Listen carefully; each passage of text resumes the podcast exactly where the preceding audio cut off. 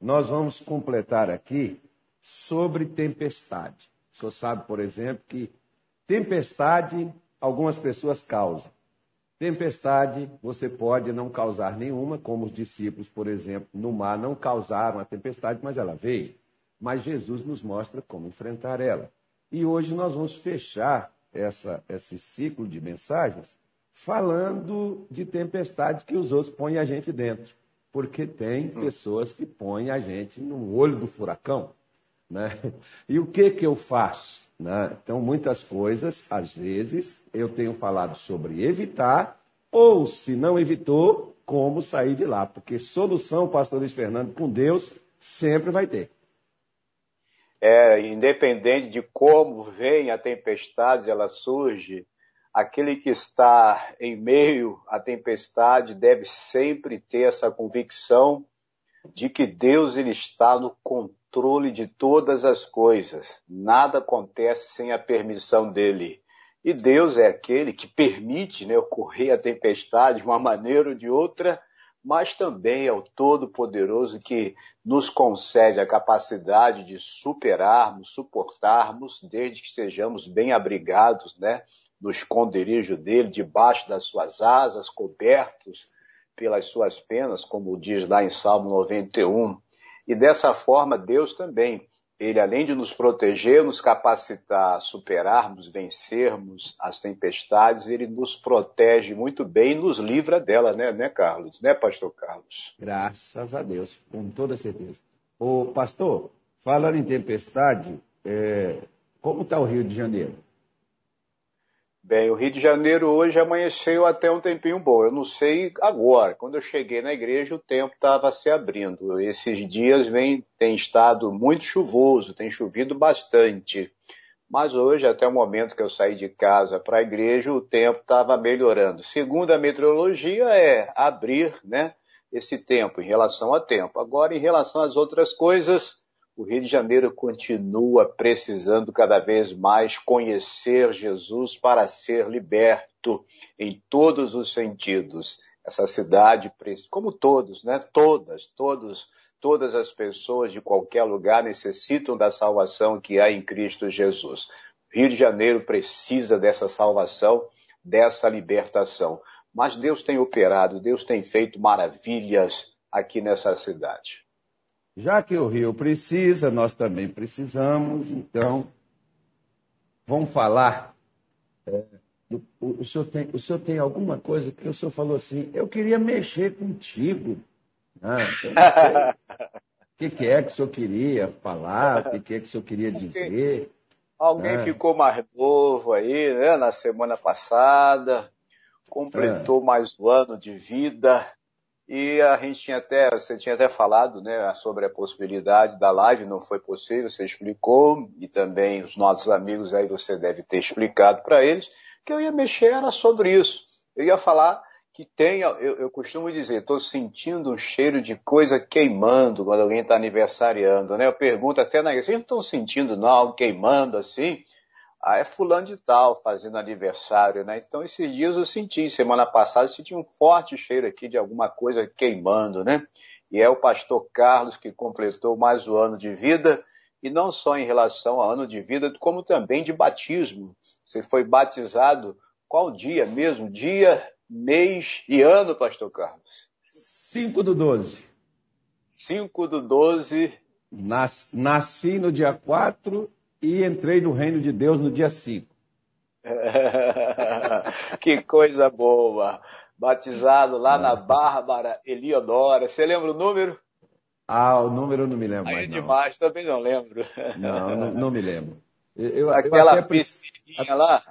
Até preciso ir lá, eu só me lembro que era em frente à loja né, grande que tinha lá. Até fui desafiar o profeta, né? Domingo era tomado de, da, tomado de carros, né? Ainda bem que o profeta não me amaldiçoou, né? É, rapaz, aquele povo do outro lado. Eu estava igual a Zaf, né? Olhando só do outro lado. Eu chegava dia de domingo ali, ficava indignado, na porta da nossa igreja, ali, só uma charretezinha. Tinha carroça também, tinha bicicleta. Né? Tinha bicicleta. É. Mas o importante é o começo, né? Exatamente, exatamente. Começo Aqui, lindo. O que a gente está falando, gente, eu mexi com o pastor na época, né? É, é na frente, a, a, igreja é em frente uma loja maçônica. Então, do, do lado na, na loja maçônica, nem no estacionamento deles cabia. Os carros ficavam na porta, né? Mercedes, BMW, né? só não tinha Ferrari lá. Mas, só aqueles carrões. E na nossa igreja, bicicleta, Né? Só tinha um irmão que tinha um corcelzinho, o senhor lembra, pastor? Um corcel, não, era, é. um, era uma, uma variante.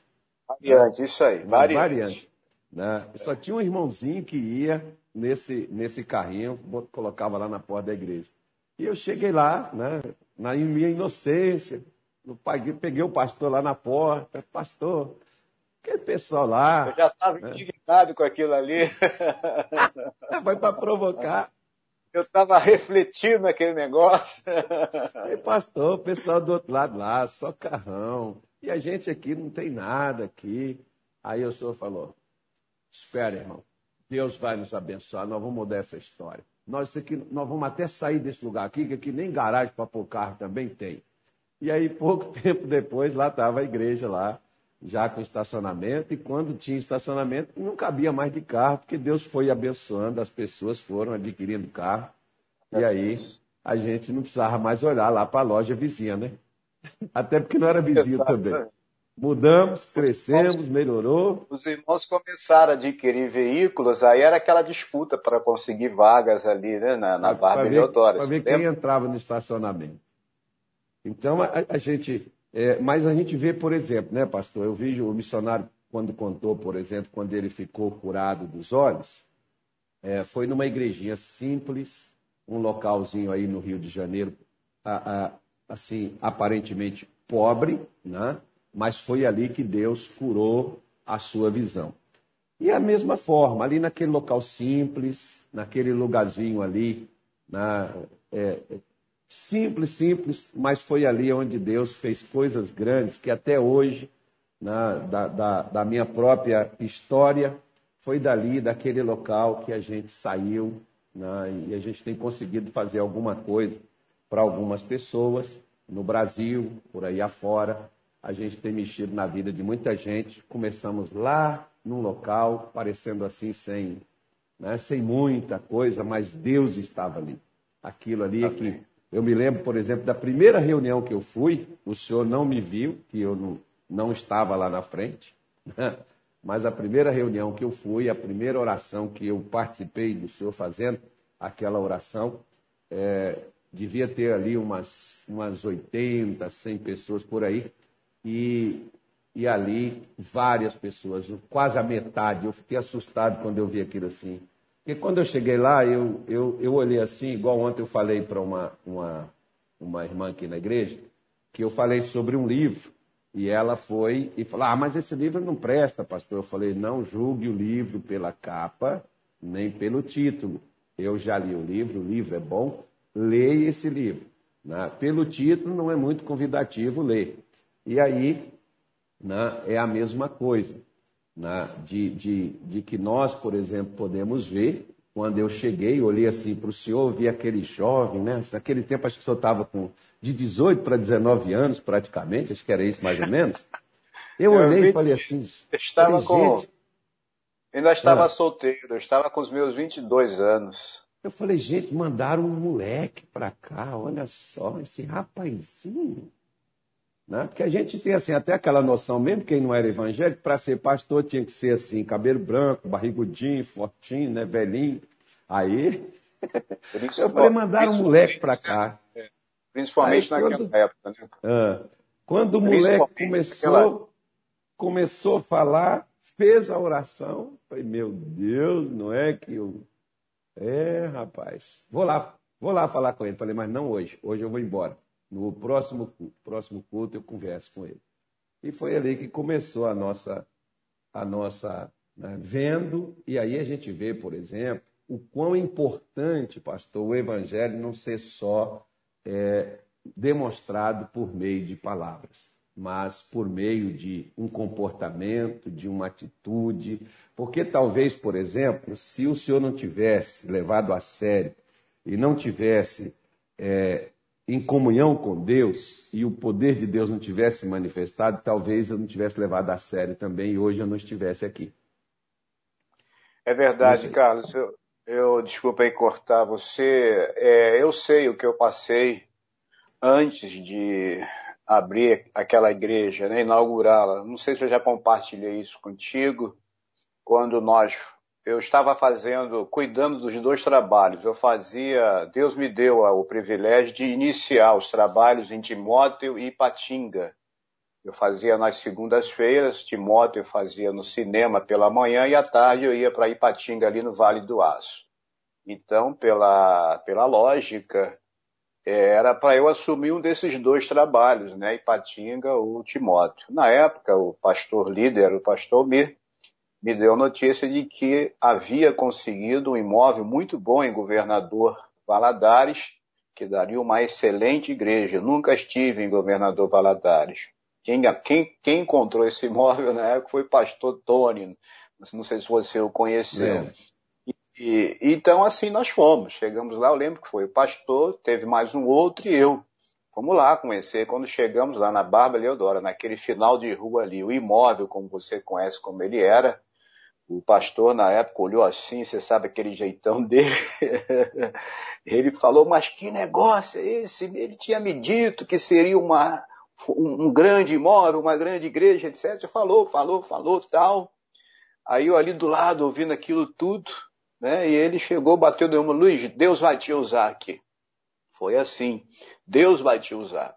Foi a primeira vez que eu me vi sozinho, assim, no sentido de não ter alguém do meu lado, o pastor voltou para Belo Horizonte, eu fiquei ali, irmão, tive que me virar. Me, me, lembro muito bem que se eu tivesse, se algum dia eu tive depressão, foi ali, porque no dia seguinte eu fui conhecer a cidade, eu me lembro que eu fui, tinha lá um tipo um, um bar que tinha estava servindo também café da manhã, e na época eu pedi me dá um pingado, né, como fala em Minas Gerais, e um pão na chapa.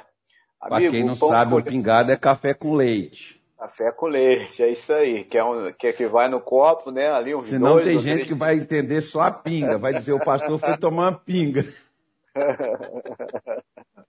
é bom que fique esclarecido. Isso. E o alimento ficou olhando para mim, eu para ele, eu não consegui me alimentar, ali tanta preocupação, o que que eu faço? Não tinha nada, era um imóvel limpinho, sem nada, nada, absolutamente nada. Eu voltei, Carlos, voltei lá, entrei no imóvel, dobrei os meus joelhos ali no meio daquela, daquele imóvel, consagrei minha vida a Deus, invoquei o poder de Deus, entrei em batalha contra aquele sentimento, e a partir dali Deus foi dando a direção e os, o resto da história você aí conhece. Então a gente, eu me vi em meio a uma tempestade ali, meu irmão, uma tempestade, eu digo espiritual, emocional, muita coisa ocorreu. Só eu e Deus sabemos o que eu passei nos primeiros dias ali em Governador Valadares. Mas Deus nos trouxe a bonança porque a gente decidiu, decidi fazer aquilo que ele, através da sua palavra, nos ordena, né? Não temer, e sim crermos nele e fazermos acontecer no nome dele. Eu tenho falado, pastor, porque Jonas, por exemplo, ele criou a tempestade para ele. Deus mandou ele ir para um canto, ele foi para outro, e por causa disso, uma tempestade veio sobre ele. Então, tem coisas que nós fazemos que a gente traz a tempestade sobre nós.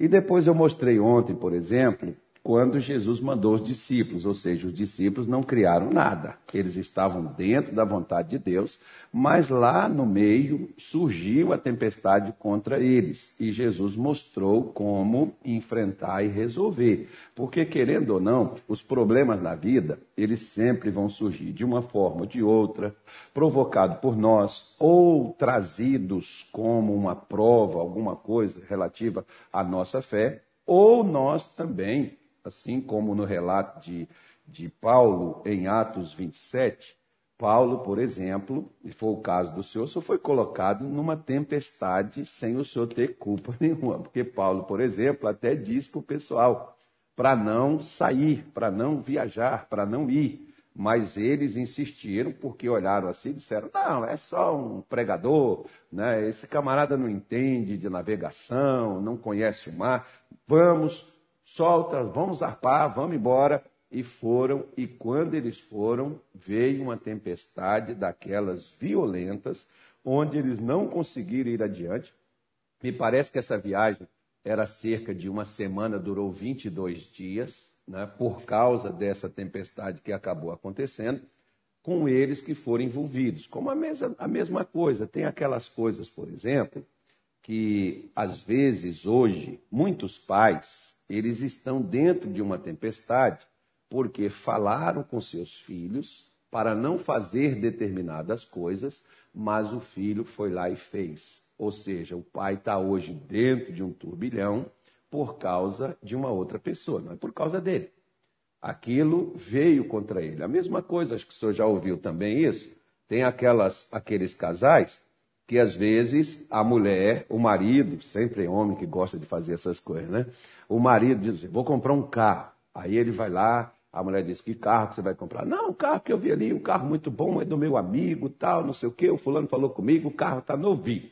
Aí ele vai lá e compra aquele carro, a mulher chega, não compra isso, olha, esse carro é velho, esse carro, você não entende de carro. Você vai, aí o camarada põe a mulher, põe a família dentro do carro, vai para a estrada, chega na estrada, o carro, pluf, agora tá a mulher, tá os filhos, por causa de uma decisão que o sujeito tomou sozinho, ou seja, você entrou no meio de uma tempestade. Como a calhar a sua história, por exemplo, né? O senhor foi colocado numa tempestade sem ter culpa alguma. Mas o que que acontece? Paulo chega para eles e disse: "Ora, seria razoável a gente não ter partido. Mas já que nós partimos, já que nós viemos, já que nós chegamos aqui, já perdeu tudo que estava no navio, foi jogado fora, tentaram de todas as formas, de todos os meios, é, sanar aquela situação, evitar o naufrágio, mas Paulo chega para eles e disse: Olha, mas agora eu vos admoesto a que tenhais bom ânimo. Porque Paulo, enquanto estava todo mundo tentando um meio humano, um meio material de salvar-se e de salvar o navio, Paulo estava tentando um meio divino, um meio espiritual. Se o Senhor, por exemplo, não tivesse levado as coisas para o lado espiritual e tivesse visto apenas a parte material, talvez o Senhor dissesse: Eu vou desistir desse negócio, eu vou me embora, eu não vou ficar aqui. Né? Mas o Senhor encarou aquela situação, colocou Deus, assim conforme o pastor próprio falou: Deus vai te usar e Deus usou, e eu estava me lembrando aqui, olha, quantas pessoas daquele tempo saíram dali que até hoje estão pregando a palavra de Deus. Eu estava me lembrando aqui pelo menos de três, né? fora eu, né? deixar eu de fora, pelo menos três daquela época do Senhor lá. Né? E hoje, às vezes, tem local amplo, confortável e produção zero. Né? Nada está sendo produzido, porque às vezes as dificuldades elas vão existir. Tem coisas, o senhor sabe muito bem, né? em muitas situações, eu me lembro de locais que disseram assim para mim: Carlos, lá tem rádio, lá tem televisão, lá tem isso, lá tem aquilo, dá aquele maior gás, aquele maior incentivo. Só que eles não falam dos problemas, falam das vantagens, não diz os problemas que tem. Quando tem muitas vantagens, às vezes os problemas são muito maiores. Né? E a gente chega dentro daquela situação do nada, poxa, eu estava lá, em outro canto, já estabelecido, e agora eu venho para esse meio aqui, e quando eu chego aqui, olha como é que a coisa está, você vai se inteirar da situação e você vê o turbilhão que está ali, e aí que vem a pergunta, o que fazer? Foi como Paulo, por exemplo, chega para ele e disse, ó, oh, agora só tem um jeito, coragem, ânimo, nós não podemos abaixar a cabeça, ninguém vai morrer. O Deus que eu sou, o Deus que eu sirvo, teve comigo. Quando a pessoa está no meio do, do, da, da tempestade, pastor, só tem um jeito dela sair dela. É essa pessoa recorrer a Deus e se apegar com Deus, porque Ele é o único que pode tirar de lá. Pode ser que, sem querer, nós somos colocados lá dentro, mas querendo, nós saímos porque Deus nos tira. Não é verdade? Verdade verdadeira, Pastor Carlos. É, eu já falei e repito, é uma frase que desde que eu atentei, eu ouvi, atentei para ela, tem me ajudado, sempre me ajudou a superar, a suportar qualquer dificuldade, qualquer adversidade, qualquer tempestade.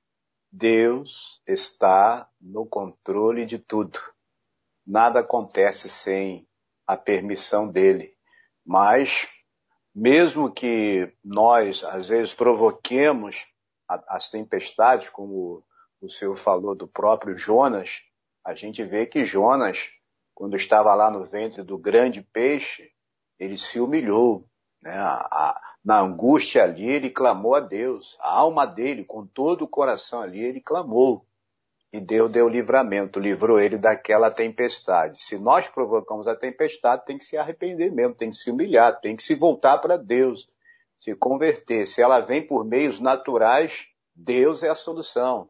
E se vem dessa maneira, como Paulo foi colocado nessa tempestade, ele, como o irmão acabou de falar, ele se apegou em Deus. E esse texto aqui que, que você acabou de ler, o versículo 22, já estava de olho nele, né?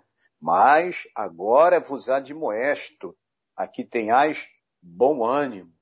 Esse bom ânimo a gente só adquire é ouvindo aquilo que Deus tem a nos dizer. Em meio a qualquer tempestade, Deus está sempre pronto para nos dar a direção, para nos dar a saída. Temos que voltar-nos para Ele. Os que esperam no Senhor renovarão as suas forças, como diz lá no livro de Isaías. Né? Renovarão as suas forças, é, correrão, não se cansarão, caminharão, não se fadigarão e assim sucessivamente. Deus renova os nossos ânimos. Se a gente perder o ânimo, a gente perde tudo.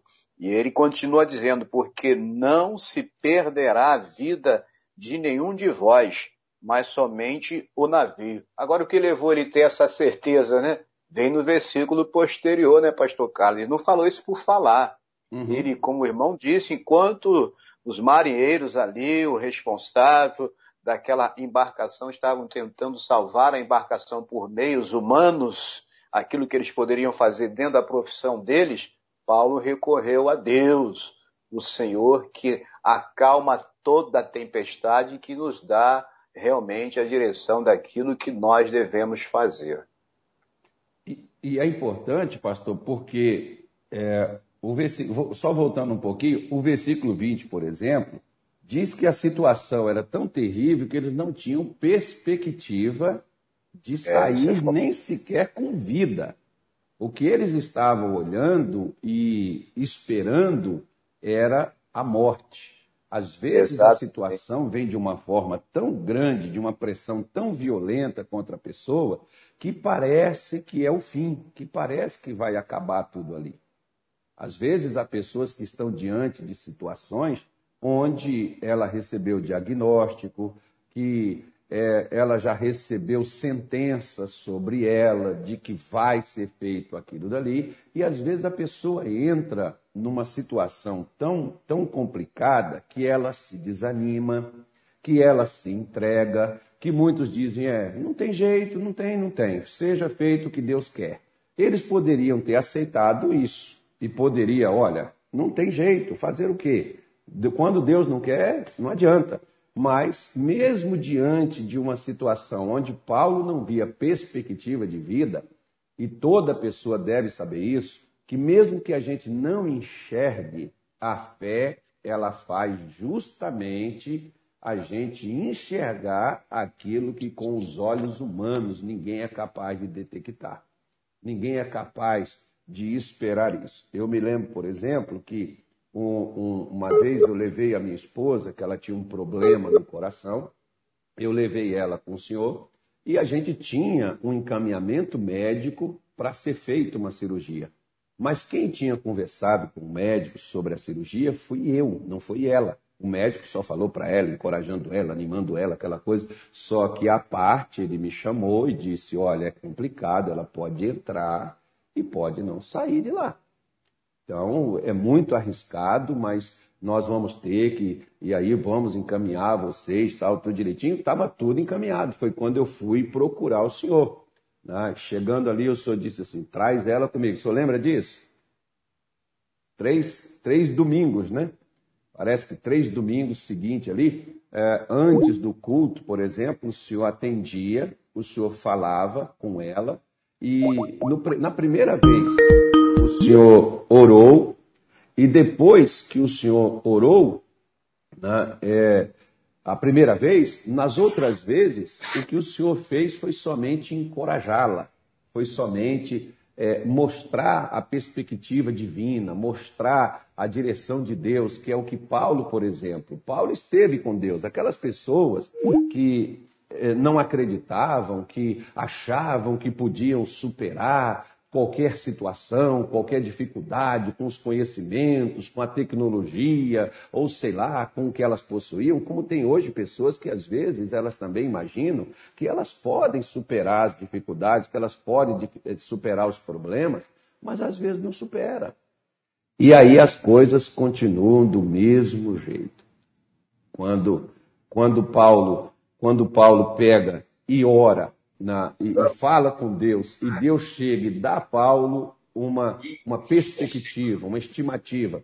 Paulo chega para eles e diz: Não temas, não tenha medo. Não fique com medo. Apenas Paulo declarou dizendo: Eu creio que há de acontecer conforme o Senhor Deus havia me dito. Então eu falava, não sei se o senhor me ouviu, eu falava de quando. Eu Houve uma interrupção.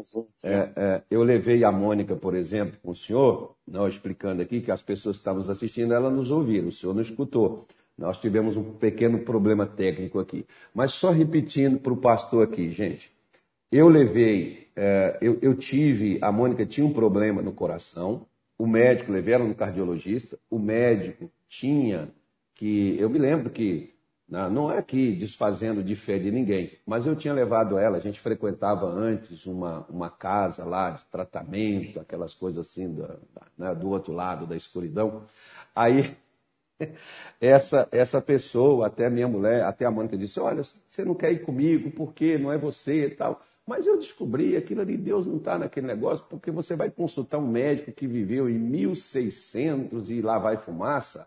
Né? O que, que esse médico pode fazer quando a gente tem uma tecnologia muito mais, mais avançada, em 1992, por exemplo, e aquele médico atual está dizendo que tem que ser feita uma cirurgia, e ela achava que é só uma cirurgia resolver o problema dela. Né? E o médico me chamou, foi me explicar, falou: olha, a cirurgia é de risco, ela pode entrar viva e sair morta, ela pode morrer nesse procedimento. E ali foi quando eu procurei o senhor, Fui até a igreja com esse diagnóstico, coração apertado, aquela coisa toda, e, e ela querendo que a gente fizesse um encaminhamento para a cirurgia. Eu falei, não, vamos falar primeiro com o pastor. E levei com o senhor, o senhor disse, traz ela no domingo, meia hora antes do culto, uma hora, a gente chegou uma hora antes, o senhor atendeu ela, orou, pregou para ela, conversou com ela e orou por ela. E depois o senhor disse, no outro domingo, volte novamente, nós vamos conversar de novo. Senhor só orou uma vez. Nos outros domingos, o que o senhor fez foi só encorajar, só confirmar. Ou seja, aquilo que Paulo diz para eles: Eu creio que Deus há de cumprir conforme o que ele falou. E resultado: a dona Mônica não precisou de cirurgia, a dona Mônica foi curada na fé, nunca mais teve o problema.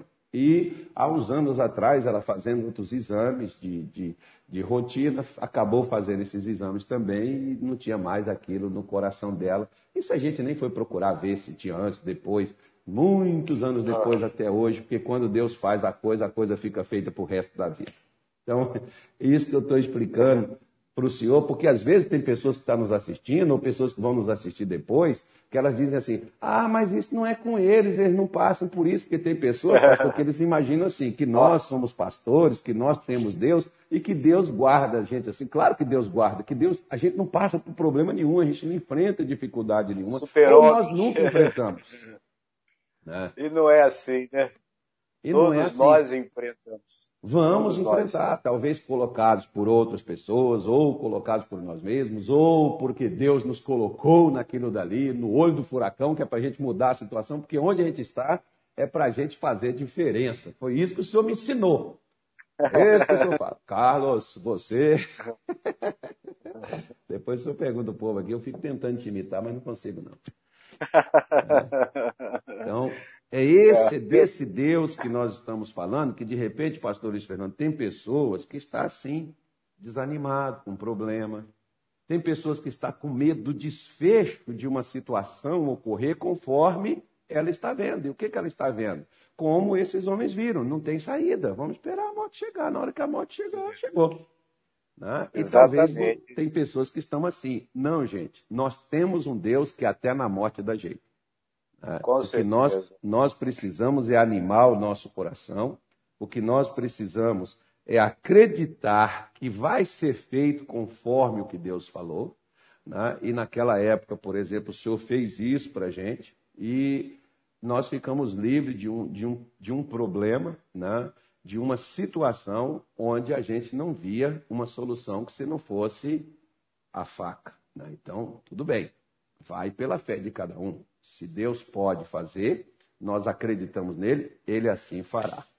É, pastor? São as experiências e as coisas da vida, porque muita coisa apenas se repete em lugares diferentes, num grau menor, talvez num grau maior, com as pessoas, porque o, o problema é quem sabe, quem está com o sapato apertado é que sabe onde ele aperta.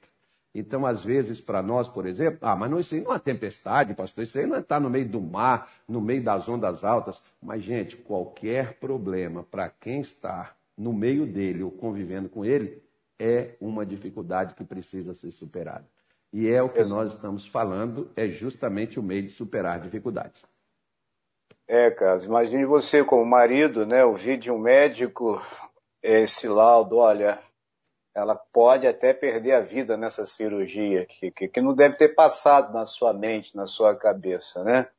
É só quem está em meio mesmo à tempestade é, o que, é que sabe o quanto a situação às vezes se torna complicadíssima, porque Você sabe a o que, ela me dizia, pastor? Ah. Eu fiquei protelando para não encaminhar a cirurgia. Sim. Né? Aí olha só, o Samuel não nasceria, o Jonatas não nasceria e eu poderia ter ficado viúvo, né?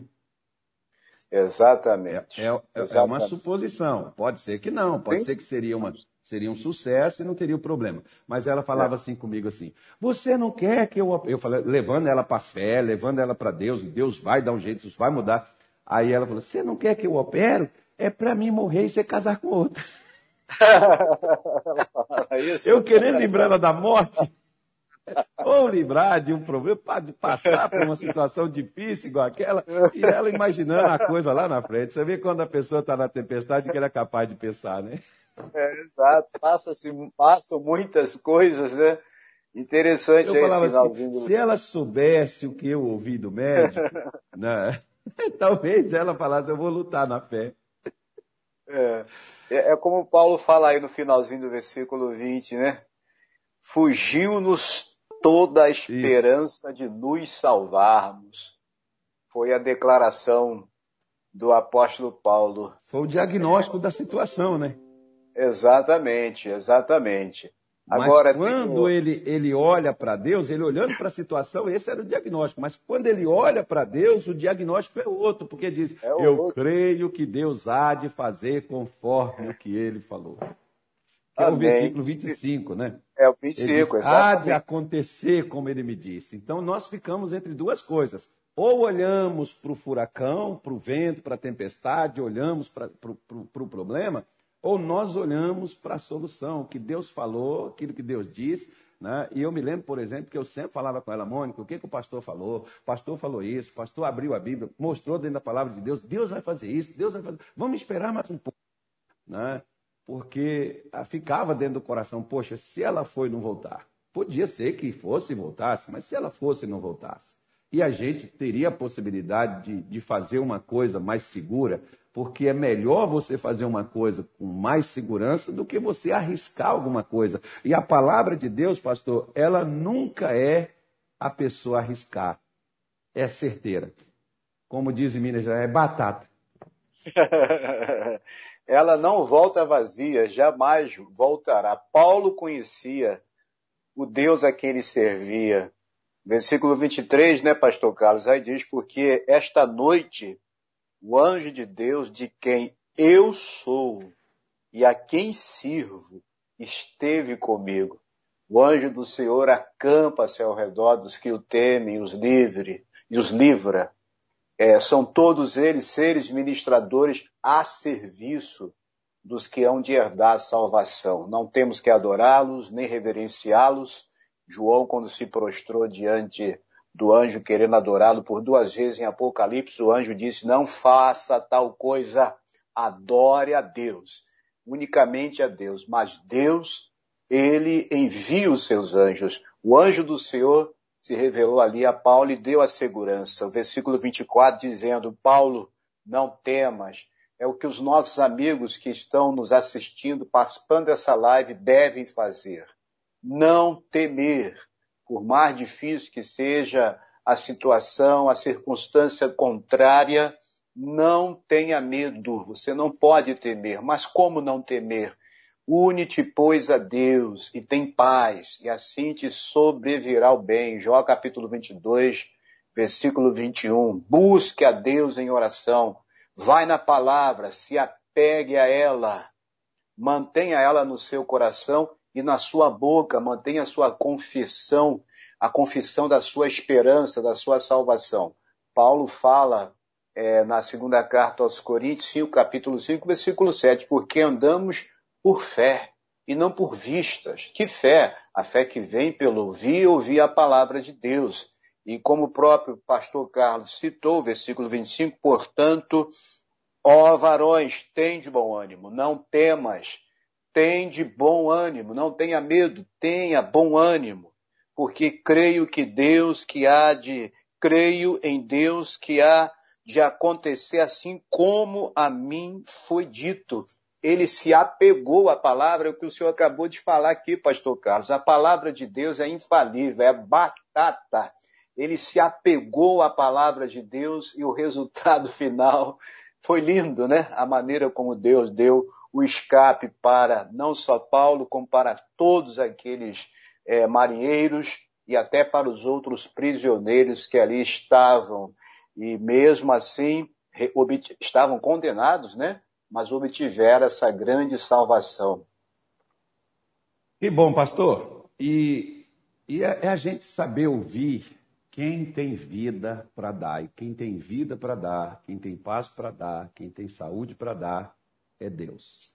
Muitas vezes a gente deixa de ouvir a Deus para ouvir as circunstâncias, para ouvir, às vezes, até quem não dá ouvidos para Deus. As pessoas costumam ouvir, as pessoas costumam escutar.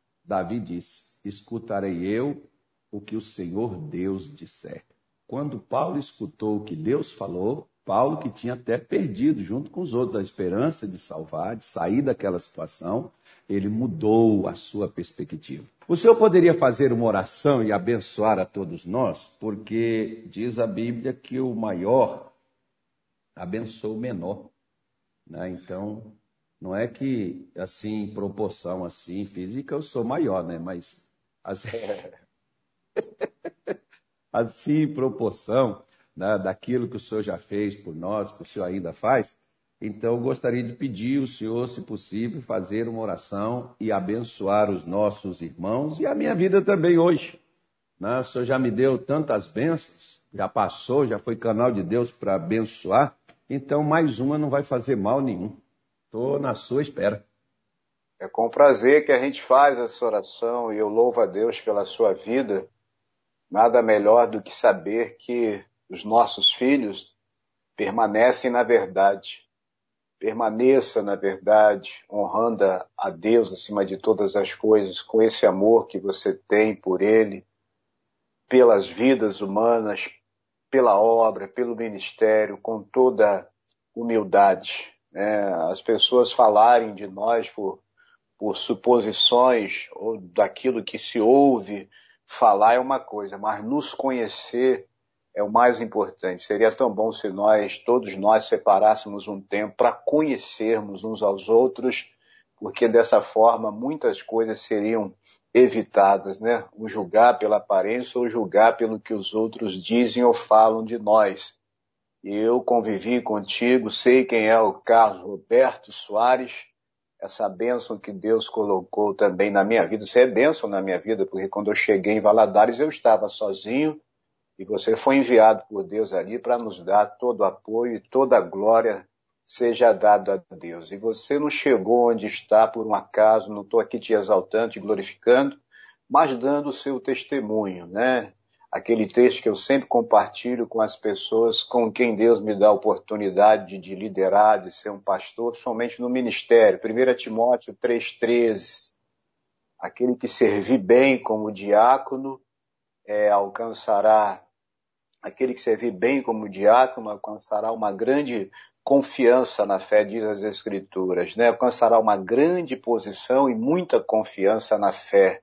É o que diz o texto. Então o segredo é servir bem, Carlos. Eu estou aqui para servir. Sempre tive essa meta comigo e eu quero servir sim. Quero servir a você em oração e aos nossos amigos que nesse exato momento estão aqui esperando essa oração também. Mas sinto no coração aqui de ler só mais esse texto aqui, é Abacuque capítulo 3, versículo 17. Porquanto ainda que a figueira não floresça nem haja fruto na vide, e o produto da oliveira minta, e os campos não produzam mantimento, as ovelhas da, da malhada sejam arrebatadas, e nos currais não haja vacas, todavia eu me alegrarei no Senhor, exaltarei no Deus da minha salvação.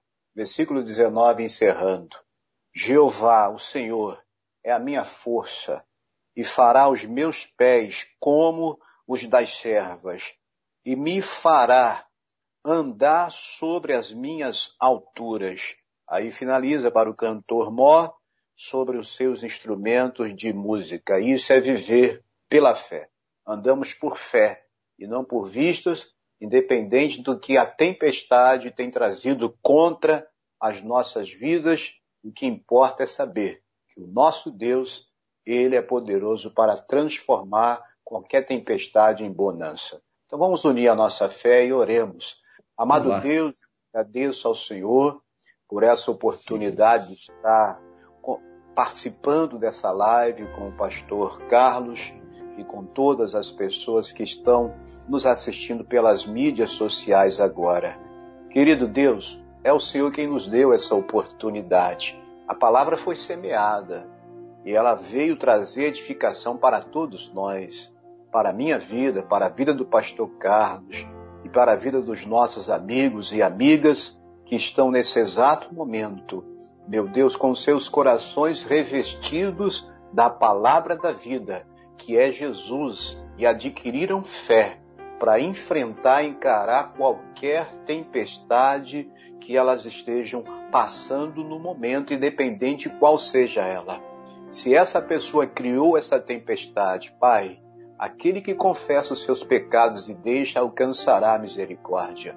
Que ela se arrependa como fez Jonas. Se ela foi colocada em meio à tempestade, que ela não reclame, não murmure, não se queixe, não duvide, não desista, não abra mão da fé mas que ela recorra ao Senhor e se apegue a Ti em nome de Jesus, porque o Senhor está no controle de tudo. E se foi uma tempestade natural que veio, poderoso é o Senhor para guardar, poderoso é o Senhor para proteger, meu Deus, até que a bonança venha e ela está vindo, ela já veio para muitos. E eu me levanto contra toda forma e existência do mal que esteja afetando a vida de cada uma dessas pessoas. O mal que vem em forma de uma enfermidade, seja lá qual for, dor, doença, mal eu te amarro, eu te repreendo e determino fora da vida dessa senhora essa dor de cabeça, esse câncer, esse linfoma maldito, os sintomas, meu Deus, da, do corona, coronavírus, o Covid-19, não só os sintomas, essa pessoa que foi diagnosticada com esse maldito coronavírus, eu determino, abandone esse corpo agora, saia daí em nome do Senhor Jesus. Medo, ansiedade, preocupação, todo tipo de mal. Meu Deus, essa pessoa que está passando por aperto financeiro, que o Senhor venha dar o escape agora, que venha a sua prosperidade sobre a vida dela Pai, independente de qual seja o mal, eu anulo toda a ação dele, todas as obras do diabo e declaro essas pessoas abençoadas, que haja paz, que haja alegria, que haja, meu Deus, derramamento do teu poder sobre as vidas delas. Pai, eu abençoo também a vida do pastor Carlos, que completou mais um ano de vida para a tua glória. O Senhor concedeu a ele essa graça, esse privilégio de vencer, superar, meu Deus, uma etapa, mais uma etapa da sua vida que ficou para trás, mas, meu Deus, o Senhor está dando ao mesmo tempo a oportunidade de ele viver uma nova etapa, que ele venha crescer cada vez mais na graça, na fé, na comunhão com o Senhor Jesus Cristo, na humildade, no conhecimento daquele que o libertou e que ele venha, meu Deus, também ser, se deixar usar pelo Senhor cada vez mais.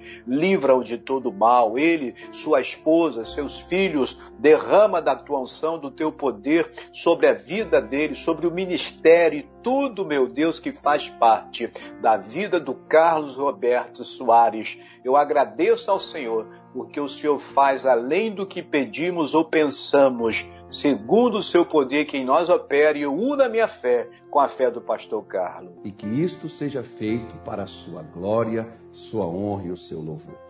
E abençoe, ó Deus, dando forças a todos aqueles que perderam o ânimo para que neste domingo eles estejam conosco na tua casa, eles venham à comunhão com o Senhor, eles venham, meu Deus, para receber a tua presença e o teu poder e que o Senhor abençoe, que sejam reuniões especiais no nome de Jesus. Amém.